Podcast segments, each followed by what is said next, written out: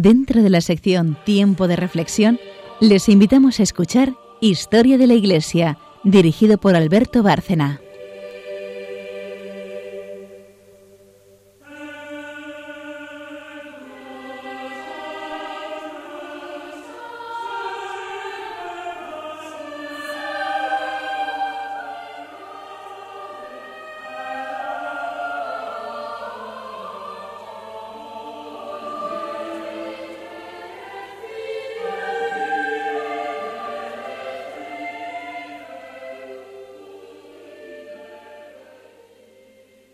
Noches, oyentes de Radio María y de Historia de la Iglesia, en un nuevo programa.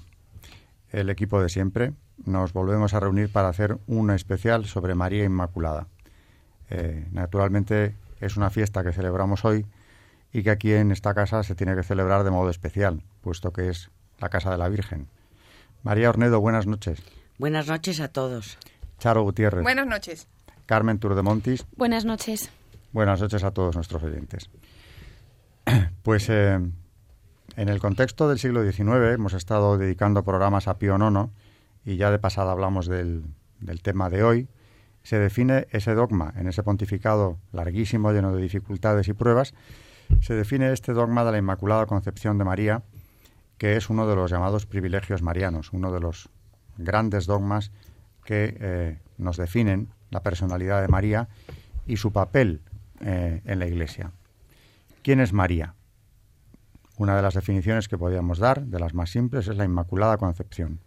La Madre de Dios. Hace ya muchos programas, en, otra, en otro curso casi, ¿no? Hablábamos precisamente de, los primeros concilios cristológicos, cuando se definió eh, la personalidad de María como la Teótocos, la Madre de Dios. Aparte es la Inmaculada Concepción. Este dogma es uno de los últimos, no el último, pero sí el anteúltimo que se define en relación con ella y es en ese pontificado de Pío IX en 1854. Vamos a hacer un poco de historia de la definición del dogma, o empezamos casi mejor por definir qué dice el dogma. Carmen Turdemontis, historiadora eh, de nuestro programa. Puedes empezar por donde quieras, o definiendo, o explicándonos este dogma. Pues eh, yo empezaría, si te parece, Alberto, contando un poco el contexto en el que se define el dogma y, me voy a basar, eh, para que los oyentes, por si acaso quieren leer el libro, creo que es un libro muy bueno eh, de Pío eh, sobre Pío Nono, de Roberto de Matei, que la verdad es que es un, libro estupendo sobre, sobre la historia, el contexto del liberalismo, del que ya hemos hablado, en el que se proclama este dogma, y sobre todo de la relación entre el dogma y, y Pío Nono.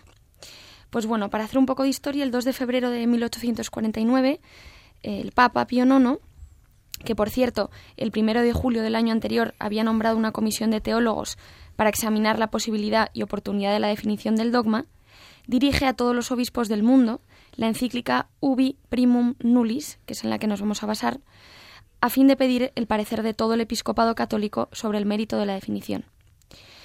Las respuestas, eh, la verdad es que fue todo un éxito, puesto que más eh, del 90% de los obispos, es decir, había 603 obispos y son 546 los que votan a favor, es decir, como hemos dicho, más del 90%, le apoyan en, la definición del dogma. Esto, como decimos, en la comisión que nombra un año antes para hablar sobre ello. Finalmente, el 1 de diciembre de 1854, el Sagrado Colegio reunido en consistorio secreto eh, es inminente ya la proclamación del dogma de la Inmaculada Concepción prevista como luego va a ser, para el día 8 de ese mes de diciembre.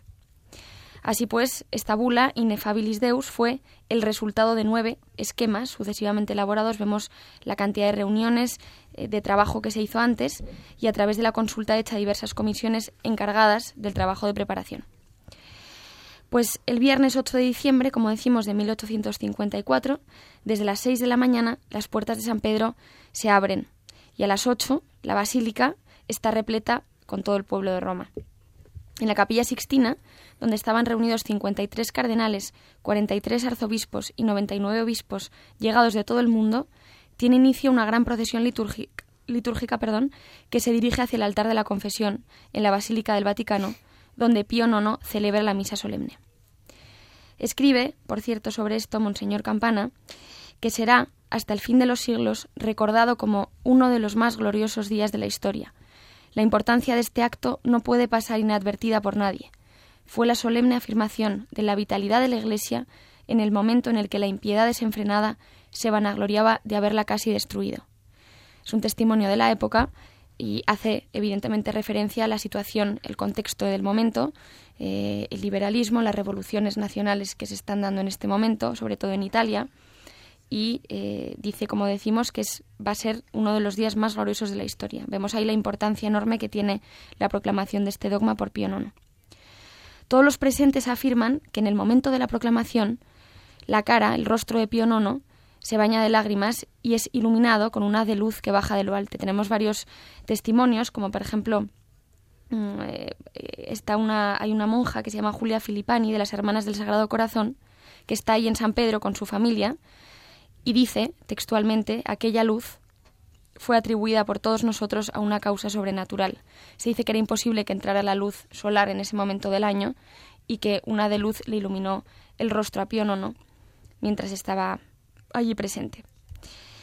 Y hablando de la definición del dogma, eh, tenemos que decir que suscita un extraordinario entusiasmo, como hemos dicho en el contexto en el que se proclama, y revela la vitalidad de la fe católica en un siglo agredido por el racionalismo, por el naturalismo del que ya hemos hablado. Y citamos que después de la definición del concilio de Éfeso sobre la divina maternidad de María, escribe todavía el teólogo Campana del que ya hemos hablado, la historia no puede registrar otro hecho que haya suscitado tan vivo entusiasmo por la Reina del Cielo como la definición de su total exención de culpa.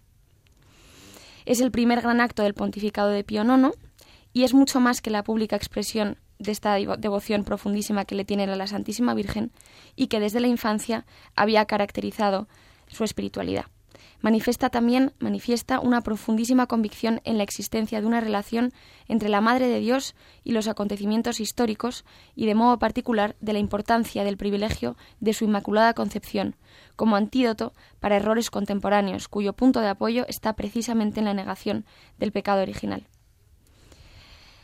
Y bueno, ya metiéndonos más en, el cuadro teológico de esta Inefabilis Deus, la Santísima Virgen se presenta pues como la vencedora gloriosa de las herejías, de la cual hablan todos los sumos pontífices, y es a la oposición entre la Virgen, toda bella e inmaculada, y la crudelísima serpiente, que nos remite como sus primeros y fundamentales agentes, el antagonismo radical entre la Iglesia y aquella revolución de los tiempos modernos que tiene sus gérmenes más activos y profundos en el desorden de las pasiones. Con lo cual, tenemos que decir, y voy a terminar, eh, ya termino citando a San, a San Luis María Griñón de Montfort, de la que Charo nos ha hablado cuando hablábamos del siglo XVIII, él profetiza, él hace un estudio que apoya esta Inefabilis Deus, aunque vaya a ser después, pero hace un estudio profético sobre la Virgen, citando al Génesis 3.15, cito, pondré enemistades entre ti la mujer y entre tu raza y la descendencia suya, ella quebrantará tu cabeza y tú andarás acechando, acechando a su calcañar.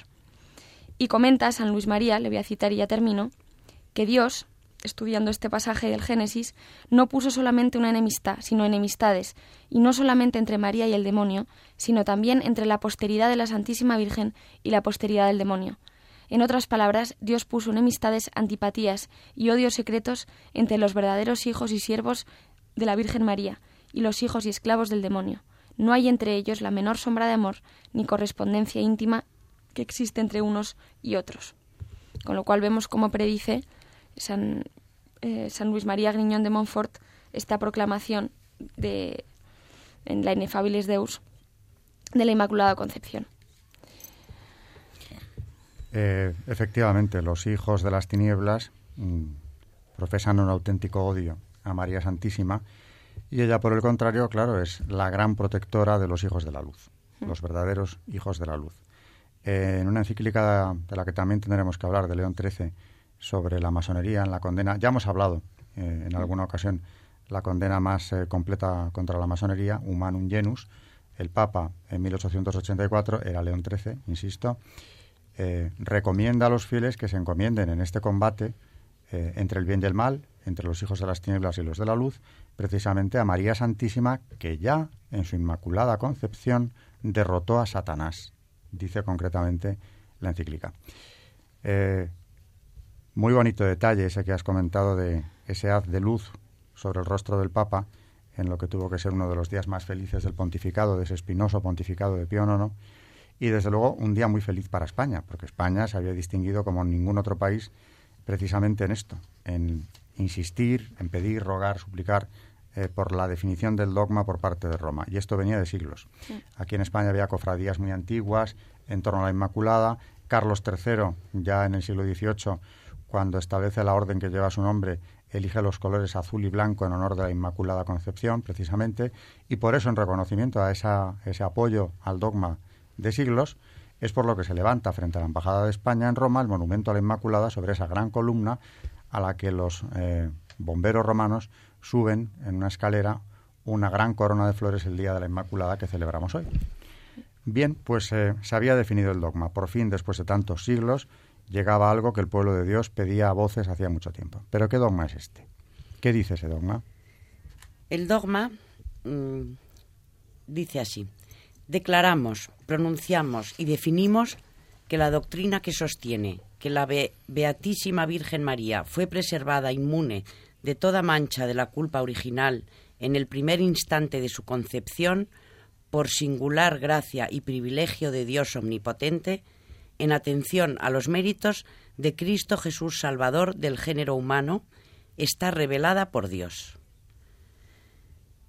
En el primer instante, esto, esto dice la definición del dogma, y Esto que estás citando es texto de la bula que proclama el dogma. Sí, sí, mm. es textual. Yo lo mm. estoy leyendo.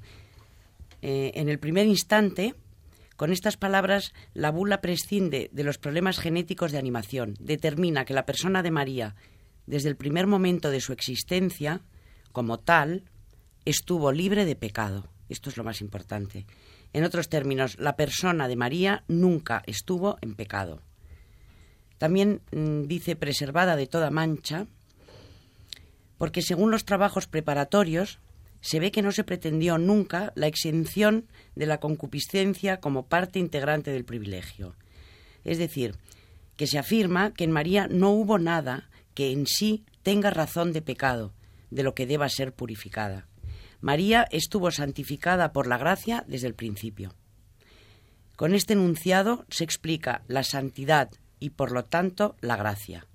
Se sobreentiende la ausencia del pecado. También dice por singular privilegio de Dios omnipotente. Gracia y privilegio son aquí sinónimos. No indican la gracia santificante, sino el favor de Dios hacia María.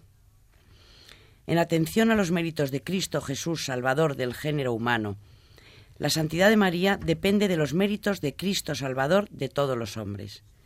O sea, la bula no habla directamente de la redención de María, pero se la puede justamente entender implicada en los términos usados por esta definición que acabamos de dar de la bula.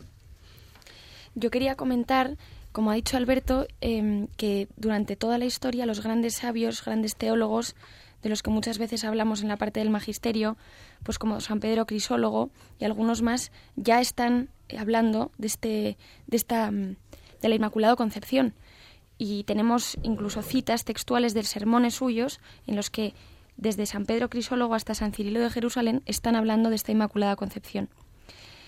Y por ejemplo, pues para citaros algunos, San Pedro Crisólogo dice en un sermón, en el sermón 140, La Virgen se ha convertido verdaderamente en madre de los vivientes mediante la gracia, ella que era madre de quienes por naturaleza estaban destinados a la muerte.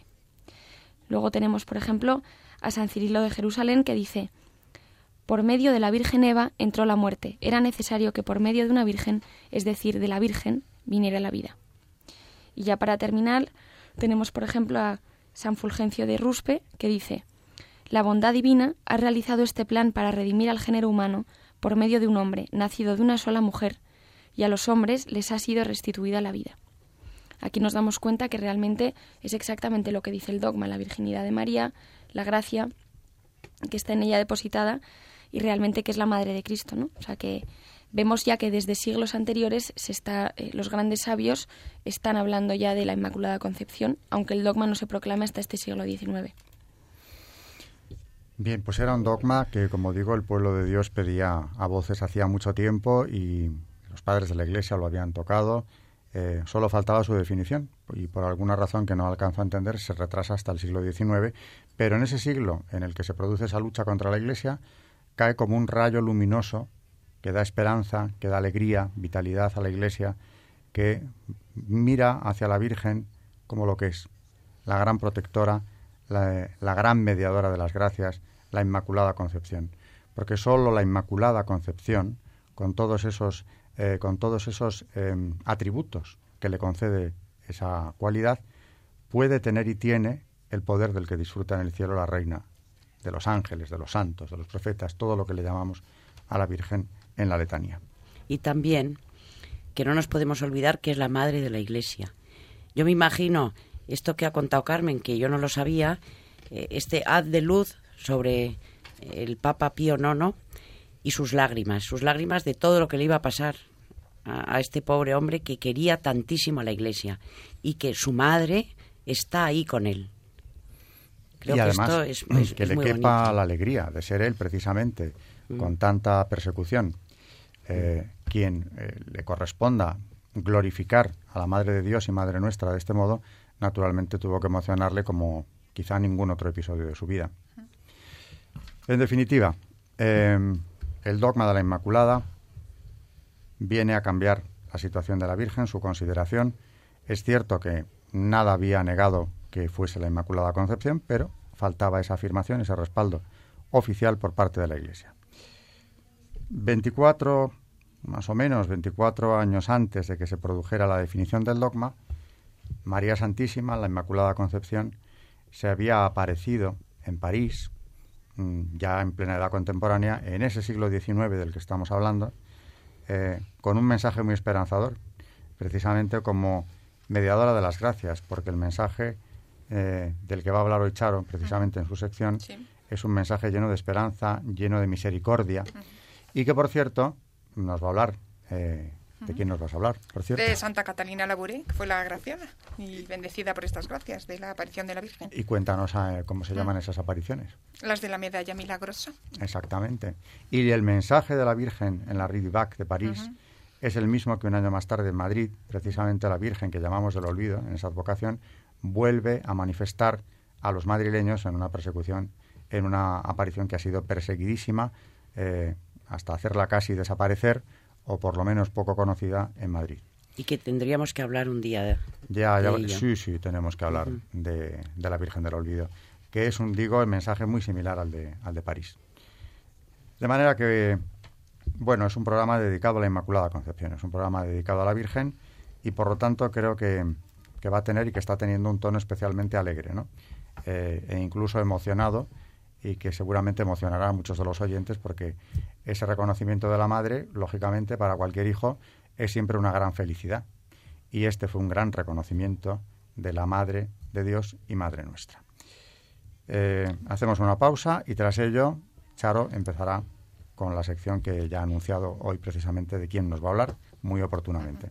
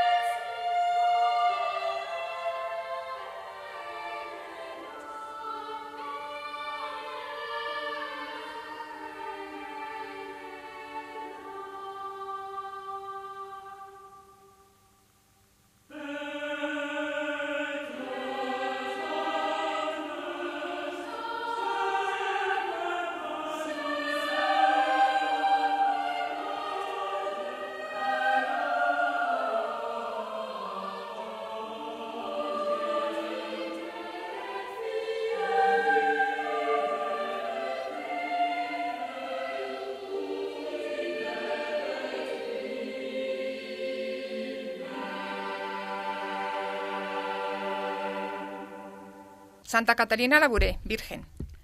Zoé Labouré era hija de un propietario rural de Bretaña, donde nació en 1806. Fue la única de su numerosa familia, once hermanos, que no asistió a la escuela. No aprendió ni a leer ni a escribir. Cuando Zoé tenía ocho años, su madre murió. Su hermana mayor, Luisa, dejó el hogar para hacerse hermana de la caridad, y entonces Zoé tuvo que hacerse cargo del hogar y de su padre. A los catorce años sintió la llamada de la vocación religiosa. Después de cierta oposición, su padre permitió que entrara en las Hermanas de la Caridad de San Vicente de Paul, en 1830. Tomó el nombre de Catalina. Al acabar el postulado, la enviaron al convento en la calle de Bac en París, donde llegó cuatro días antes del traslado de las reliquias de San Vicente, desde Notre Dame hasta la iglesia de los Lazaristas. La víspera de las festividades que iban a tener lugar ese día, comenzaron las visiones que harían famosa a Catalina. La primera de las tres principales tuvo lugar tres meses después, la noche del 18 de julio, cuando en torno a las once y media de la noche la despertó de repente la aparición de un niño que resplandecía, que la condujo al piso inferior a la capilla de las hermanas. Allí se apareció Nuestra Señora y habló con ella por espacio de dos horas. Le dijo que tenía por delante una tarea difícil. También se cuenta que le habló de la futura y violenta muerte de un arzobispo de París cuarenta años más tarde, Monseñor Darboy, en la época de la Comuna, en 1871. El 27 de noviembre siguiente, Nuestra Señora se apareció a Catalina en la misma capilla. Y lo relatamos en las palabras del confesor de Catalina, el padre Aladel. A las cinco de la tarde, estando las hijas de la caridad haciendo oraciones, la Virgen Santísima se mostró a una hermana en un retablo de forma oval. La Reina de los cielos estaba de pie sobre el globo terráqueo, con vestido blanco y manto azul. Tenía en sus benditas manos unos como diamantes, de los cuales salían, en forma de acecillos, rayos muy resplandecientes que caían sobre la tierra. También vio en la parte superior del retablo, escritas en caracteres de oro, estas palabras Oh María sin pecado concebida, rogad por nosotros que recurrimos a vos. Las cuales palabras formaban un semicírculo que, pasando sobre la cabeza de la Virgen, terminaba a la altura de sus manos virginales. En esto volvióse el retablo, y en su reverso vióse la letra M, sobre la cual había una cruz descansando sobre una barra, y debajo los corazones de Jesús y de María. Luego oyó estas palabras Es preciso acuñar una medalla según este modelo. Cuantos la llevaren puesta, teniendo aplicadas indulgencias y devotamente rezar en esta súplica, alcanzarán especial protección de la Madre de Dios. E inmediatamente desapareció la visión. Una visión parecida ocurrió al mes siguiente y en otras ocasiones hasta septiembre del 31. La hermana Catalina se confió a su confesor, el padre Aladel, quien tras indagar meticulosamente obtuvo autorización del arzobispo de París para mandar acuñar la medalla. En junio de 1832 se acuñaron las primeras 1.500 imágenes de la medalla que los católicos conocemos como la medalla milagrosa. Este adjetivo parece que se debe a las circunstancias de su origen, más que, como normalmente se supone, a los milagros relacionados con su uso piadoso. En 1834, el padre Aladel publicó una obra en la que contaba los efectos y el origen de la medalla milagrosa, libro que vendió 130.000 ejemplares en seis años. Se tradujo a siete idiomas, incluido el chino. El arzobispo de París ordenó un proceso canónico sobre las supuestas visiones en 1836, pero Catalina no podría ser llamada a declarar las precauciones que había tomado para quedar en el anonimato, la promesa que le había hecho el padre Aladel de no dar a conocer su nombre, el secreto con que había llevado el asunto, salvo con su confesor, su constante renuencia a aparecer ante una autoridad eclesiástica, certifican que esta indagación no se extendía a la hermana Catalina. El tribunal se pronunció a favor de la autenticidad de las visiones, teniendo en cuenta las circunstancias, el carácter de la hermana en cuestión y la prudencia y equilibrio del padre Aladel. La popularidad de la medalla aumentaba por días, sobre todo tras la conversión de Alfonso Ratisbón en 1842.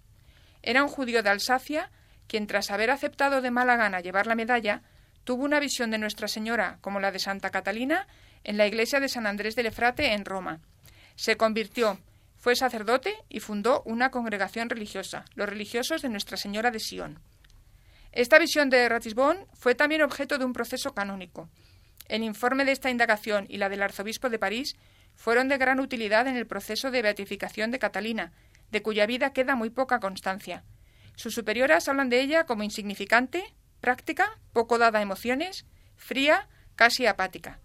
Desde 1831 hasta su muerte, ocurrida el 31 de diciembre de 1876, vivió discretamente en la comunidad del arrabal de San Antonio, en París, como portera, ocupándose de las aves de corral y cuidando a los ancianos que se alojaban en el hospicio. Ocho meses antes de morir, habló por vez primera, si exceptuamos a su confesor, de las extraordinarias gracias que había recibido, si bien solo se las reveló a su superiora. En su funeral hubo un estallido de veneración popular. Un niño de doce años, cojo de nacimiento, quedó curado al momento en la tumba de la santa al poco tiempo. Fue beatificada por Pío XI en 1923 y canonizada por Pío XII en 1947. Y celebramos su fiesta el 28 de noviembre. La medalla milagrosa. Mm. Nada menos que una medalla diseñada por la Virgen. Un caso totalmente extraordinario y una de las medallas que, por supuesto, eh, ha producido más devoción entre los cristianos es una de las medallas, creo que es la más numerosa, que sea, o sea, el mayor número de medallas que se han acuñado nunca es la de la Milagrosa y una medalla de gran protección llevada, claro, con devoción. Bien, pues eh, en ese siglo XIX tan complejo, en el que se iniciaba una persecución dura contra el cristianismo, contra la propia fe, la Virgen no, no dejó de estar presente apoyando a sus hijos. Ya aquí en la Ridivac, cuando se presenta o se aparece a Catalina Labouré, precisamente esa, esa visión de los rayos que salen de su mano son las gracias que está dispuesta a conceder y no conceder porque no se las piden, o sea que es una llamada a la oración. Ella dice que le pidamos, que acudamos a ella, porque nos escuchará, lo mismo que dijo en Madrid la Virgen del Olvido un año más tarde, en esa aparición. Eh, y en este caso, además, el dogma de la, eh, de la Inmaculada Concepción tiene eh, algo también muy peculiar, que es una confirmación literal por parte de la propia Virgen cuatro años más tarde.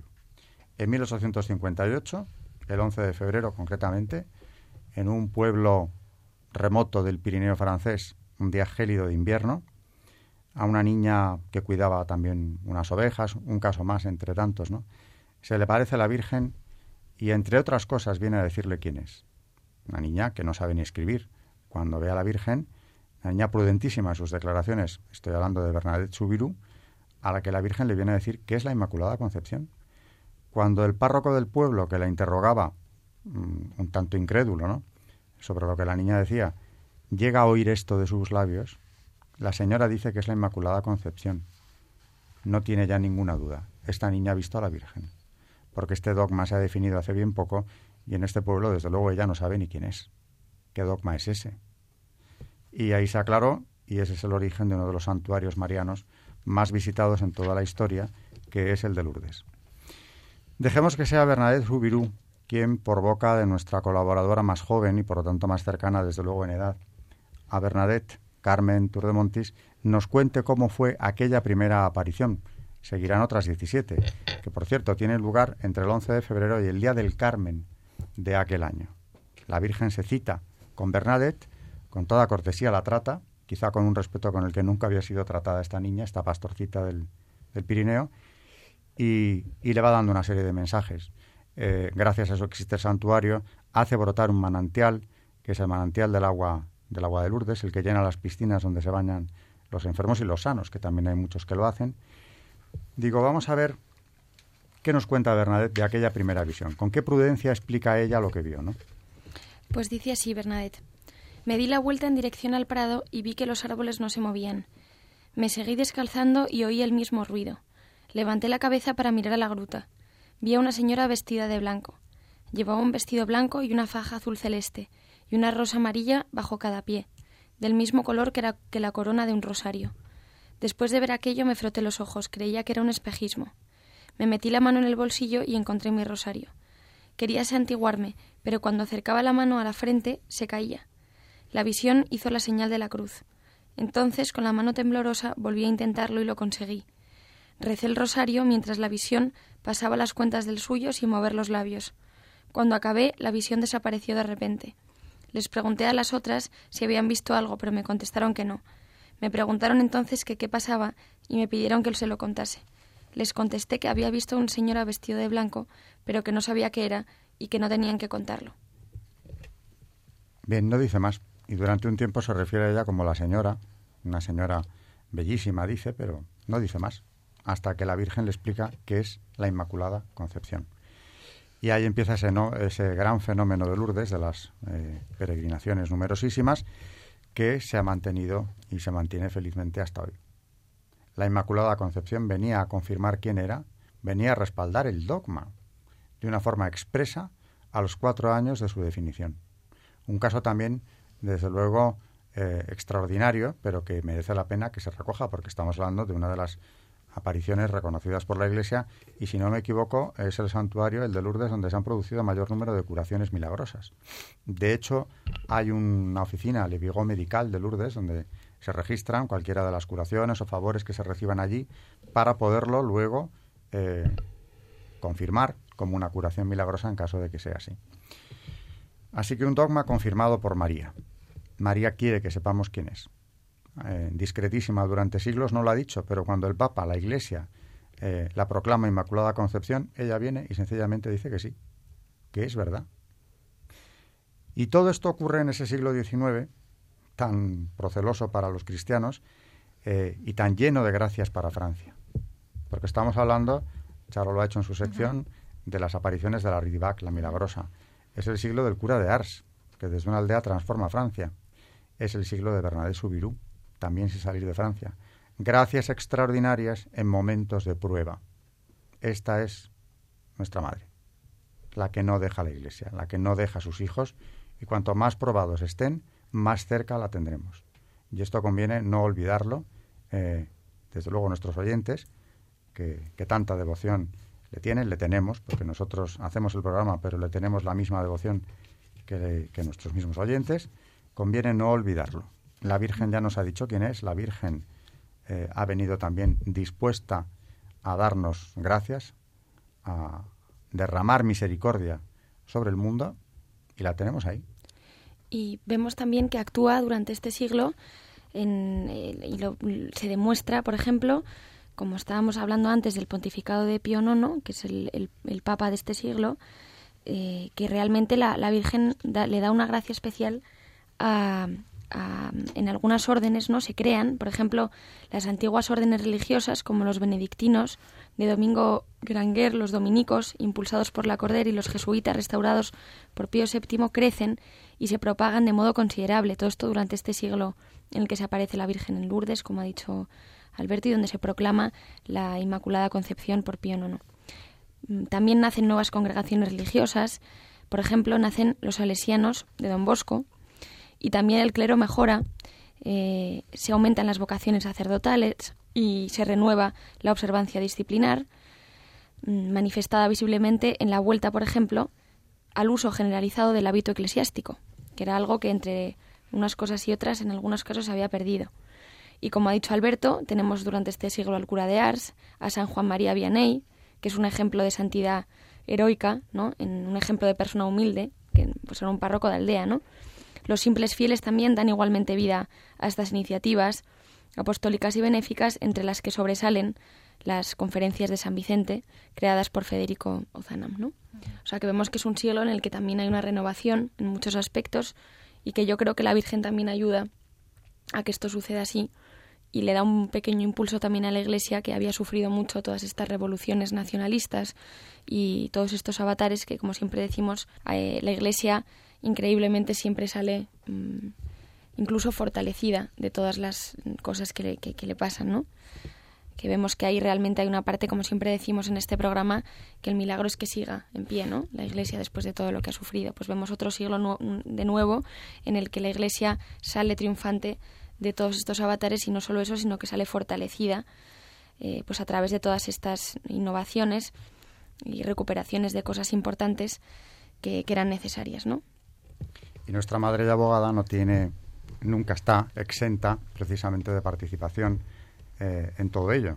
Precisamente comentábamos en su momento que San Juan Bosco tiene visiones, tiene apariciones de la Virgen, tanto que Vittorio Messori, en uno de sus libros, uno de los capítulos se titula así, La socia de Don Bosco.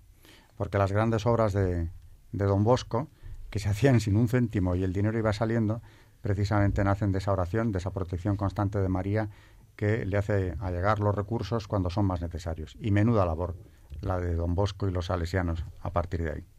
Así que la Virgen estuvo en el siglo XIX muy activa, muy cerca de la Iglesia, dándole vitalidad, como siempre, y en este siglo tan difícil de persecución, en este siglo eh, más activa que nunca, porque la Iglesia la necesitaba. Mesori, en uno de sus últimos libros, eh, referente a Lourdes, precisamente, hablando de Bernadette, decía que, la niña comentaba cuando la preguntaban qué, qué te ha dicho la Virgen, cómo te lo ha dicho, decía, hablaba de la risa de la Virgen cosa que me llamó muchísimo la atención porque normalmente, o por lo menos las cosas que he leído yo sobre apariciones, eh, la Virgen a, mí me da como mucho respeto y, la veo seria y que ella dijera lo que se reía con la Virgen porque jugaba con ella, pero especialmente mm, lo que le gustaba reírse con ella. Me, me dio, no sé, me encantó leer eso. Una de las veces que se ríe con ella es cuando Bernadette, prudentísima, digo siempre, a pesar de su edad y de su poca cultura, acude a la gruta por consejo de una tía suya con agua bendita. No vaya a ser que lo que está viendo en la gruta sea algo que, no, que prefiere no ver. Porque fíjate, eso lo digo yo siempre, qué sabiduría tenía el pueblo antes y que se ha perdido. Porque la formación religiosa les daba eh, precisamente esa capacidad de discernir. Cuidado con lo que no conocemos, no vaya a ser el, enemigo disfrazado de lo contrario, ¿no? Y, le echa a la Virgen agua bendita. Y dice luego, eh, la señora se reía.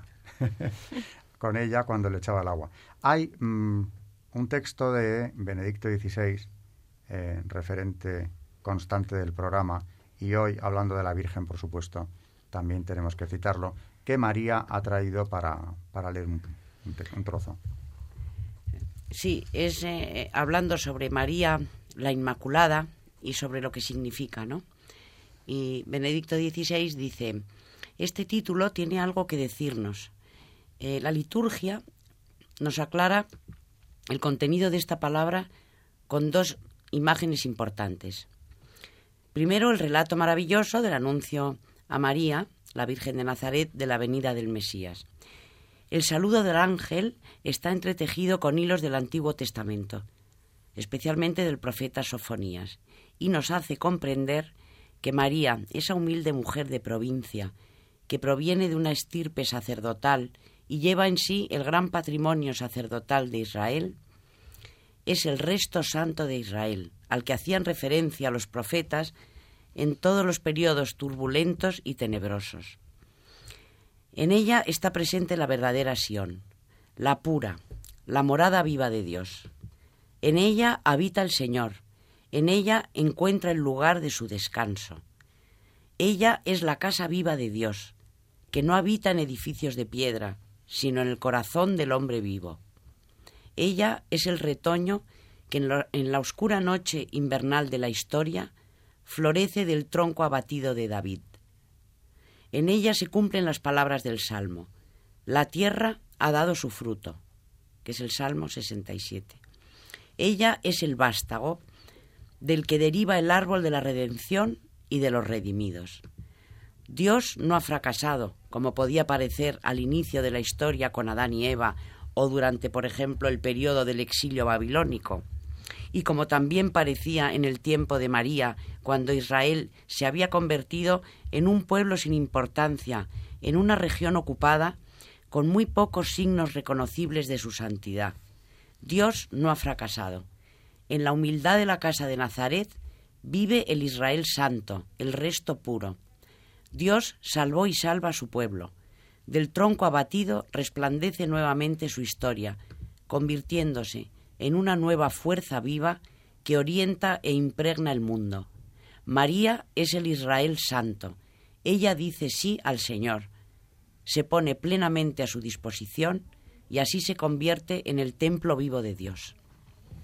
Frente al no de Lucifer, no serviré contra Dios, el sí de María, que viene a reparar ese inmenso daño a la humanidad.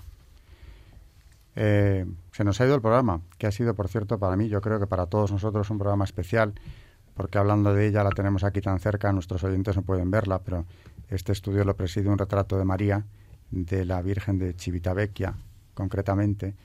Eh, yo creo que ha estado muy presente María en el programa y, y nosotros, desde luego, los que lo hacemos, lo hemos disfrutado enormemente.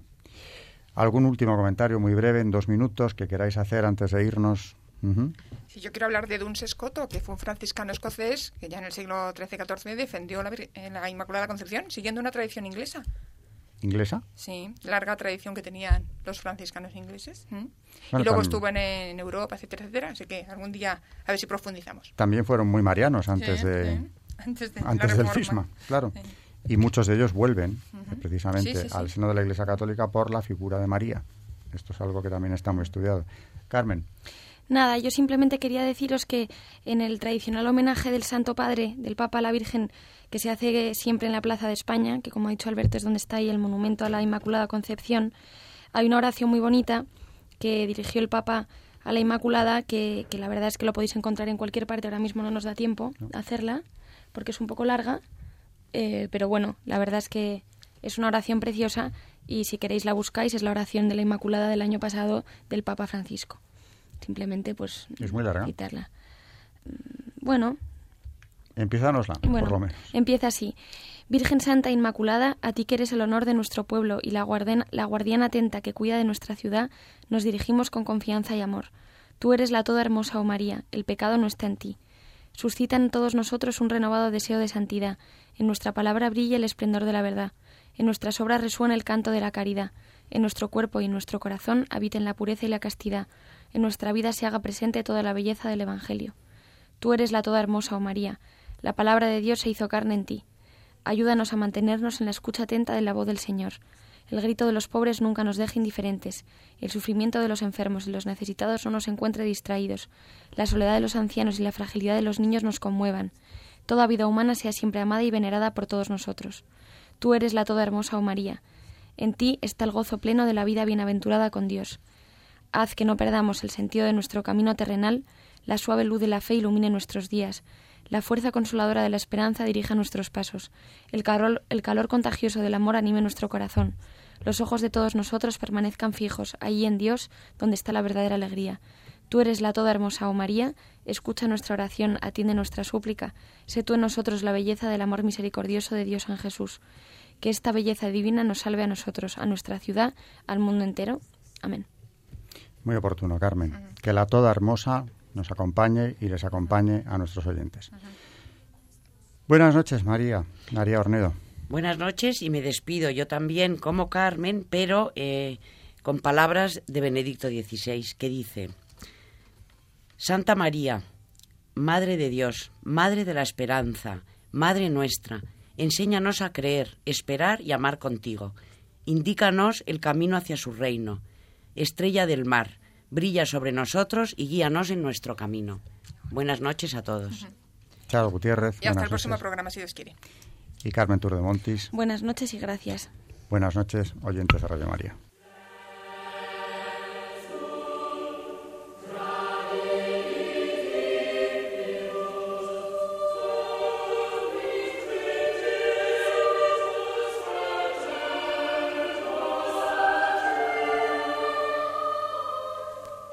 Y así finaliza en Radio María Historia de la Iglesia, dirigido por Alberto Bárcena.